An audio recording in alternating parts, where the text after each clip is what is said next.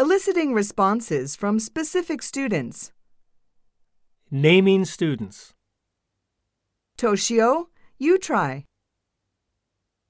How about you, Keiko? Will you try, Keiko? Number 7. Read page 31 aloud, please. Toshio, please come to the blackboard and write your answer. Keiko, you're going to be Fiona, and Kazuo, you'll be Robert. Now, read the dialogue together, okay?